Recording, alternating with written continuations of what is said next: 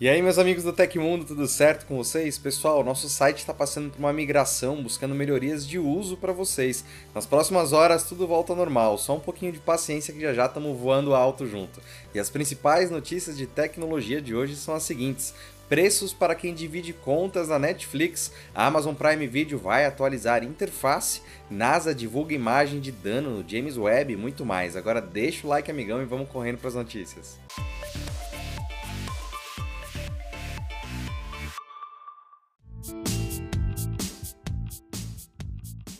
Usuários da Netflix na América Latina terão que pagar a mais para adicionar uma casa, ou seja, quem compartilha a senha terá que pagar um extra. O preço fica entre 9 e 16 reais. A taxa extra começou a ser testada na Argentina, El Salvador, Guatemala, Honduras e República Dominicana. Nestes países, quando o usuário acessar a Netflix por mais de duas semanas de um endereço diferente, ele será convidado a pagar para adicionar uma casa. Na Argentina, o preço é de 219 pesos, cerca de 9 reais. Nos demais locais, 2,99 dólares, cerca de 16 reais. No plano básico, os usuários podem acrescentar uma casa extra, no padrão duas e no premium 3. As casas extras não mudam a quantidade de telas simultâneas de cada plano, uma no básico, duas no padrão e quatro no premium. Ou seja, se você tiver o plano básico e pagar uma casa extra, ainda assim as duas não poderão assistir a programação ao mesmo tempo. Segundo a empresa, dados de localização ou GPS não são usados. Em vez disso, o sistema será baseado em informações do dispositivo, endereço IP e atividade da conta. O limite de duas semanas serve para permitir que os clientes possam usar suas contas durante viagens. Vale lembrar que a Netflix não é o único serviço a exigir que assinantes morem em um mesmo endereço para usar um plano coletivo.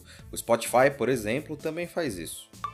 A Amazon vai finalmente atualizar a interface do Prime Video. A gigante do e-commerce anunciou o novo visual da plataforma, que ficará mais parecido com o Disney Plus e Netflix. Entre as novidades estão um menu lateral e uma navegação otimizada. A alteração é uma das mudanças mais requisitadas pelos usuários. Afinal, de todas as plataformas, o Prime Video tem a interface mais confusa e datada. A mudança mais impactante fica pelo menu, que sairá do topo para uma barra lateral. Nesta seção, a lista de opções vai reservar seis sessões nesta ordem: busca, página inicial, loja ao vivo, conteúdos grátis com anúncios e a lista de itens salvos. Mas as mudanças não terminam por aí. A página inicial, por exemplo, ficará parecida com a Netflix, que mostra um conteúdo em destaque quase que em tela cheia logo ao abrir o app e ainda vai exibir conteúdos de outras assinaturas. A navegação também ficará mais intuitiva, com imagens maiores e menos quadradonas. Segundo a Amazon, a nova interface do Prime Video chegará à versão web, iOS e iPad nos próximos meses.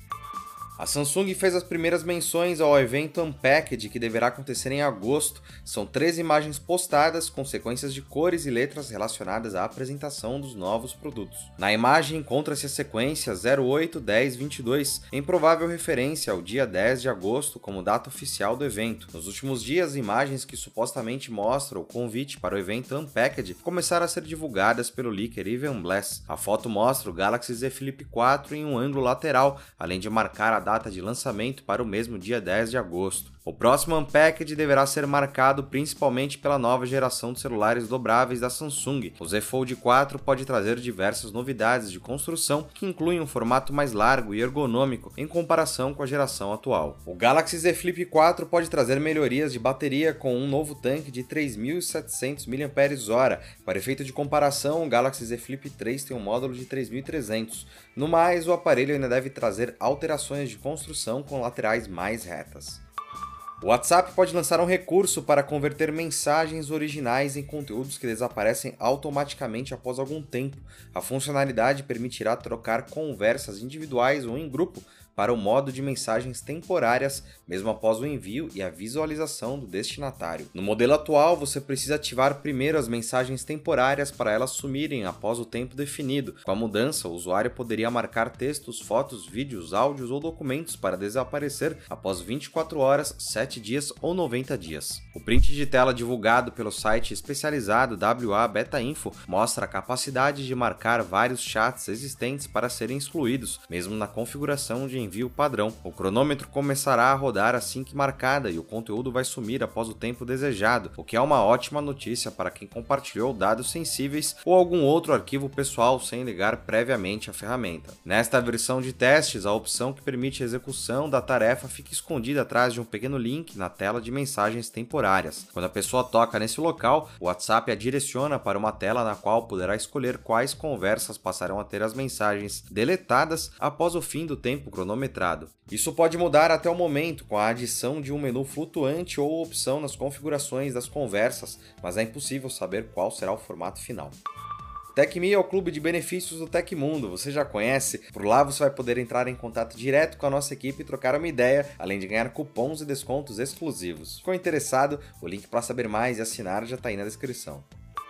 No final de maio, o telescópio espacial James Webb sofreu um impacto com um micrometeoroide, um pequeno pedaço de rocha espacial que causou um dano permanente em um dos 18 segmentos de seu espelho hexagonal. Agora, um novo estudo publicado pela NASA tenta determinar a verdadeira extensão desse dano. Inevitavelmente, qualquer espaçonave encontrará micrometeoroides, diz o relatório elaborado pela NASA e agências espaciais do Canadá e Europa e publicado no site AirXiv, ainda sem revisão por pares. Foram detectadas seis deformações localizadas na superfície do espelho primário que são atribuídas ao impacto de micrometeoroides. Essas deformações ocorreram a uma taxa de aproximadamente uma por mês, de acordo com o relatório, o que é consistente com as expectativas de pré-lançamento. No total, desde o lançamento, 19 impactos foram registrados. Felizmente, eles não tiveram muito efeito detectável nas operações, exceto que atingiu o segmento C3. Esse micrometeoroide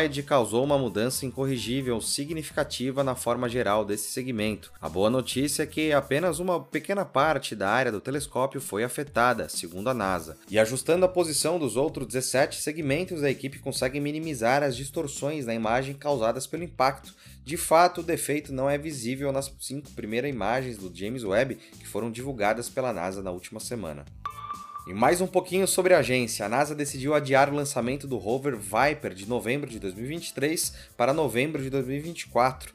O Viper deverá pousar perto da cratera Nobile, no Polo Sul lunar, para procurar água congelada. Segundo a agência, o adiamento permitirá mais tempo para realizar testes em solo com o lander da missão, diminuindo os riscos. O Viper será levado à Lua com o lander lunar Griffin, desenvolvido pela Astrobotic. Ele é considerado a maior e mais cara carga útil designada a uma missão da iniciativa CLPS da NASA. Oficialmente, os custos estimados da missão já passaram dos 430 milhões de dólares. Os testes adicionais custarão 67 milhões, elevando o custo total da missão para pouco mais de 320 milhões de dólares. Uma análise conduzida pelo Escritório de Inspeção Geral da NASA observou que a decisão da agência espacial de selecionar um lander antes mesmo do projeto Viper ser concluído levou ao aumento de custos. Foi somente após outubro de 2021 que a análise crítica de projeto do rover foi concluída e destacou alguns pontos para melhorias como o aumento da massa e vibração excessiva. E aconteceu na história da tecnologia. No dia 19 de julho de 2000, a Apple apresentou o G4 Cube Power Macintosh. No momento do seu lançamento, ele era um dos menores computadores desktop já produzidos. Embora não tenha sido considerado um super sucesso comercial, ele encontrou um pequeno número de seguidores dedicados que viraram fãs da Apple para sempre. Se você gostou do nosso programa, estamos com uma ferramenta aqui que ajuda muito a gente, se chama Valeu Demais. É o coraçãozinho embaixo que ajuda o Tecmundo a continuar trazendo conteúdos de qualidade para você e você também pode enviar uma pergunta por esse recurso que vamos respondê-la. E essas foram as notícias do Hoje no Tecmundo dessa terça-feira. Bom, pessoal, aqui quem fala é o Felipe Paião e você pode me encontrar no Twitter pela arroba Felipe Paião. Continuem seguros, sigam as recomendações da MS. Um abração e até a próxima. Tchau, tchau.